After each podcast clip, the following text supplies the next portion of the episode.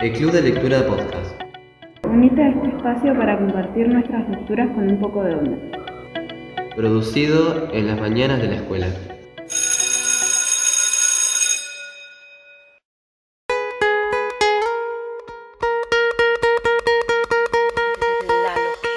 Hola, somos estudiantes de la ESRN 5 de Cipolletti Río Negro.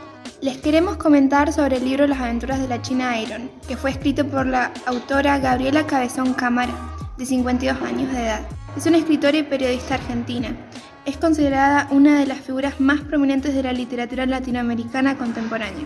Estudió en la Universidad de Buenos Aires, donde cursó la carrera de letras.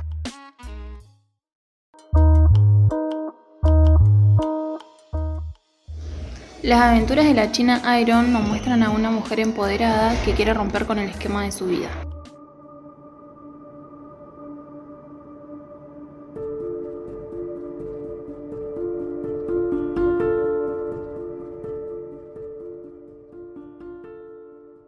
Jamás pensé en ir tras Fierro, y mucho menos arriando a sus dos hijos. Me sentí libre, sentí como cedía lo que ataba y dejé las criaturas al matrimonio de peones viejos que había quedado en la estancia.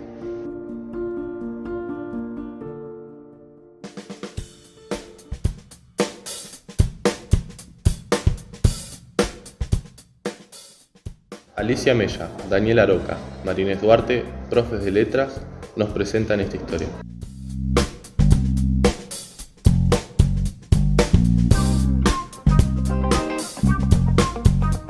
Las aventuras de la China Iron no es mi libro de cabecera. Es cierto, no es mi libro de cabecera como no lo son los cuentos de Borges, ni los de Bioy, ni jamás lo serán las novelas de Saer. Pero una cosa es el placer lector, la fibra íntima que algunos textos despiertan en nosotros como lectores. Y otro, otra cosa muy diferente, es el saber valorar la obra literaria como tal. El canon personal, mi canon personal, no incluye a Cabezón Cámara, pero mi canon académico no puede quitarle valor a su obra. Una novela maravillosa, es una joya de la literatura de la última década, es una delicatessen, es pura intertextualidad, es una construcción de sentido única, retoma elementos de la tradición literaria del siglo XIX y lo fragua en algo completamente nuevo y distinto. Gabriela Cabezón Cámara lo que hace es retomar un clásico argentino como Martín Fierro y lo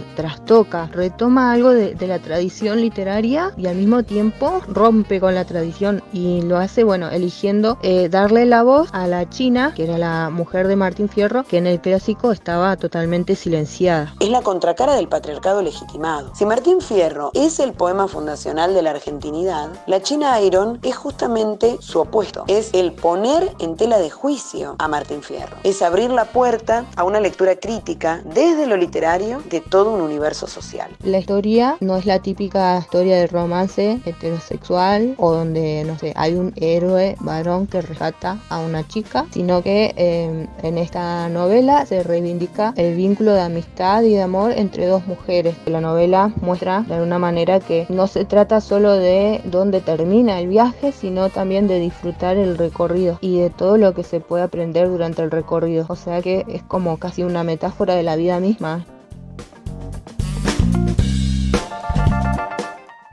Una de las cosas que hace que el libro sea fresco o algo nuevo es que es como un spin-off.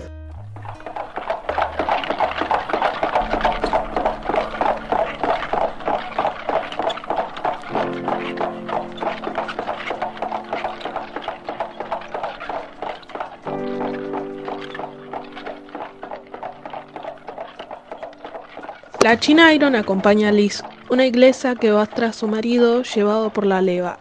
Ella en cambio no busca a Martín Fierro, ese gaucho que se la ganó en un partido de truco. La China escapa y es su viaje a exploración, de la textura de la seda, del sabor del té, del sofoco en el que estalla del sexo.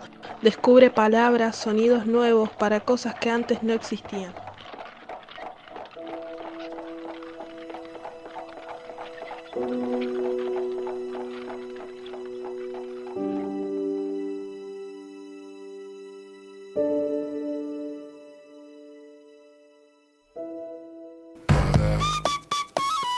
Hemos llegado al final de tu podcast favoritos. Les agradecemos por escucharnos. Esta fue una producción de cuarto tercera ESRN5, como parte de un proyecto de taller de comunicación. Conoce más de las aventuras de la China Iron en el próximo capítulo del Club de Lectura Podcast.